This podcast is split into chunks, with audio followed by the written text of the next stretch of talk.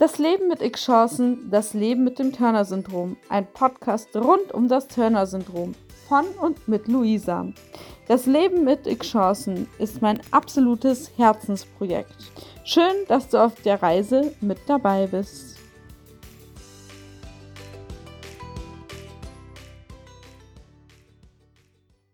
Hallo und herzlich willkommen zu einer neuen Folge im Podcast Das Leben mit X-Chancen, das Leben mit dem Turner-Syndrom. Heute darf ich den Professor Schmidt begrüßen. Vielleicht stellen Sie sich noch einmal ganz, ganz knapp vor und dann legen wir gleich los. Ja, guten Tag, liebe Zuhörer. Hallo, liebe Luisa. Wir sind, ich bin pädiatrischer Endokrinologe hier am Dr. von Haunerschen Kinderspital seit einigen Jahren, vielen Jahren und habe im Laufe dieser dieser endokrinologischen Tätigkeit viele Menschen mit dem gleichen Thema, über das wir heute sprechen, kennengelernt und begleiten dürfen. So auch Luisa. An der Stelle, wo wir schon bei der Vorsorge waren, können wir nochmal darauf eingehen, welche Vorsorgeuntersuchungen ja in allen Lebensphasen wichtig sind. Vielleicht mhm. auch erstmal so ein bisschen vom Kind mhm. und dann auch beim Erwachsenen, weil es ist ja eine lebenslange Geschichte, die wir wirklich mhm. gut betreuen müssen. Mhm. Ja, sehr gerne. Lassen wir eine gewisse Systematik walten und beginnen oben am Kopf. Und wenn wir uns überlegen, äh, du hast die Kognition angesprochen, selten, sehr, sehr selten ist die Kognition beeinträchtigt, also so beeinträchtigt, dass man alleine ein Leben nicht führen kann, das kenne ich nahezu nicht, muss man ehrlich so formulieren. Gehen wir weiter an den Augen. Da gibt es gelegentlich mal hängende Augenlider, die Ptosis, wie wir sie nennen. Da muss man augenärztlich ähm, betreut werden, damit nicht durch das hängende Augenlid eine Sehstörung sich entwickelt. Also das wäre zum Beispiel eine augenärztliche Untersuchung, die ist aber eher nur in den in den ersten Lebensjahren, wenn überhaupt nötig. Gehör. Häufige Mittelohrentzündungen können zu einem Hörverlust führen und häufige Mittelohrentzündungen sind ein typisches Symptom. Und somit ist die, Hör, die Hörtestung etwas, was lebenslang immer wieder gemacht werden muss, auch im Erwachsenenalter. Wir gehen weiter zu, zum, zur Mundpartie. Der Gaumen ist manchmal hoch und die Zähne vielleicht eine besondere Stellung. Also ist eine kieferorthopädische Untersuchung, um nicht zum Beispiel einen Kreuzbiss oder einen über, übermäßigen Überbiss oder Unterbiss zu übersehen. Das ist auch etwas, was dann dem Kinders- und Jugendlichenalter vorbehalten ist. Wir kommen zur Schilddrüse. Da kennen wir die Autoimmunthyreoiditis oder Hashimoto-Thyreoiditis, die etwas häufiger vorkommt bei dieser chromosomalen Veränderung. Und das ist aber auch etwas, was eher, wenn so um die Pubertät kommt, und wenn es gekommen ist, muss man es sicherlich nachher auch im Erwachsenenalter überwachen, alle sechs bis zwölf Monate die Schilddrüsenwerte zum Beispiel bestimmen. Herz und Lunge, Herz gibt es ähm, angeborene Herzfehler, wie zum Beispiel die Aortenisthmusstenose, die, wenn ausgeprägt, dann operiert werden muss. Das muss man dann kardiologisch nachsorgen.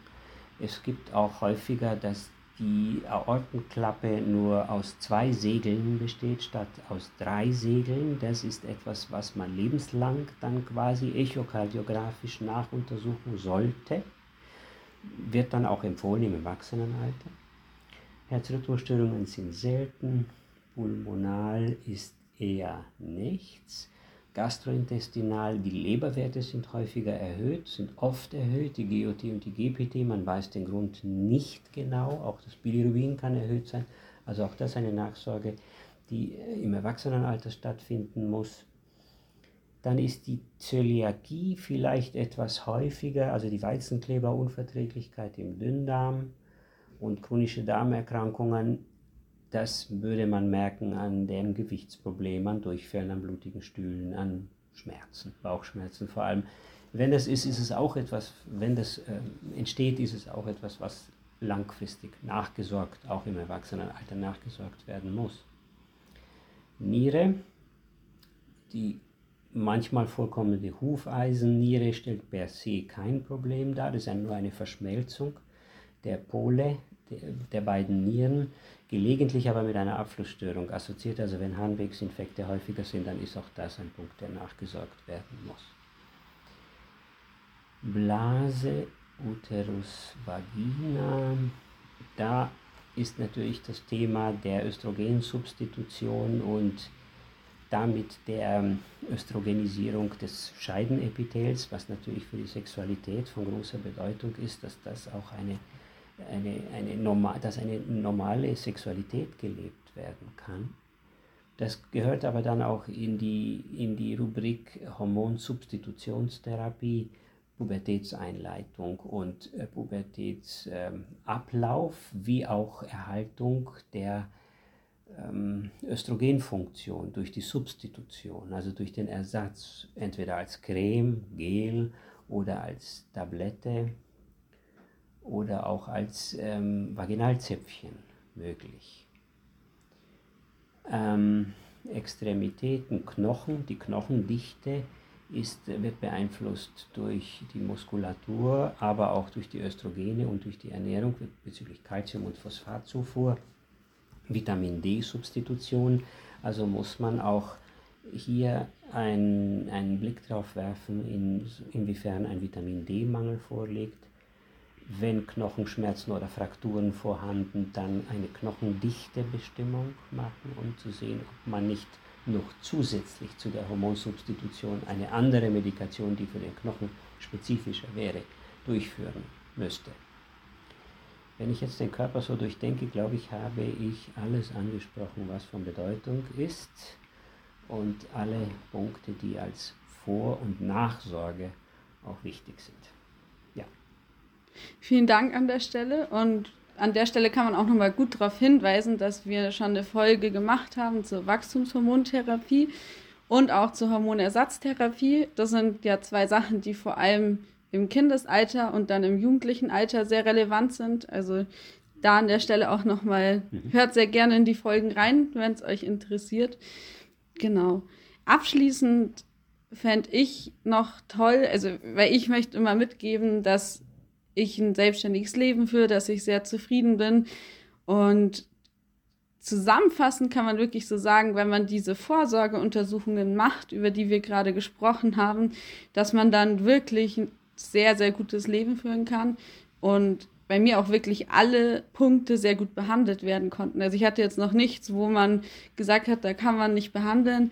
Klar, natürlich bleibt der Punkt noch mit der Unfruchtbarkeit, wo man schauen muss. Heutzutage ist es ja dann eine Eizellspende, Adoption, Pflegekind oder sich dann entscheiden, dass man kinderlos glücklich ist. Das sind ja so momentan die Optionen, die man hat. Aber alles andere kann man wirklich gut ja, behandeln ich muss auch sagen, dass man wirklich gute Hilfe bekommen kann in Hilfe von Therapie, Coaching, wenn es mal Punkte gibt, wo man einfach Hilfe braucht als Betroffene, wenn man mal knabbert, vielleicht auch gerade so gesellschaftliche Sachen, die ich auch erlebt habe, also dass man einem danach sagt, ja, irgendwie so nach dem Motto, man braucht doch so ein Kind nicht, wo man es von der Genetik erkennt schon vorher oder solche Sachen.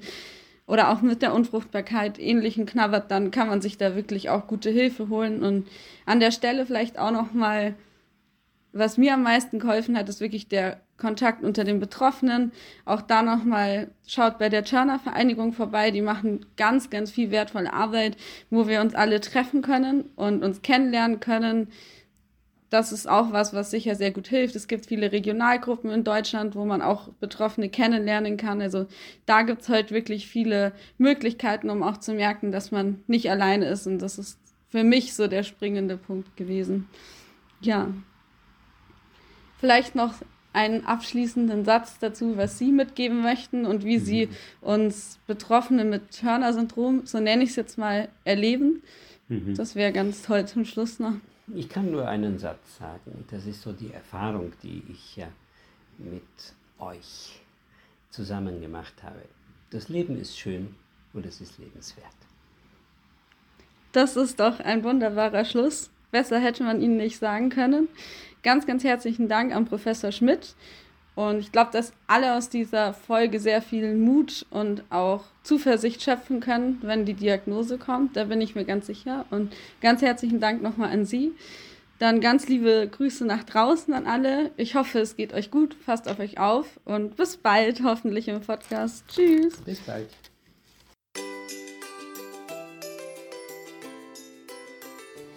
Das war das Leben mit X-Chancen, das Leben mit dem Turner-Syndrom. Um keine neue Folge mehr zu verpassen, folge dem Podcast auf YouTube, Spotify, Instagram oder Facebook unter Das Leben mit X-Chancen. Danke, dass du heute wieder dabei warst. Du möchtest Teil des Podcasts werden? Dann schreib mir auf Facebook oder Instagram. Gerne aber auch eine E-Mail. Ich schicke ganz viel Liebe zu dir, deine Luisa.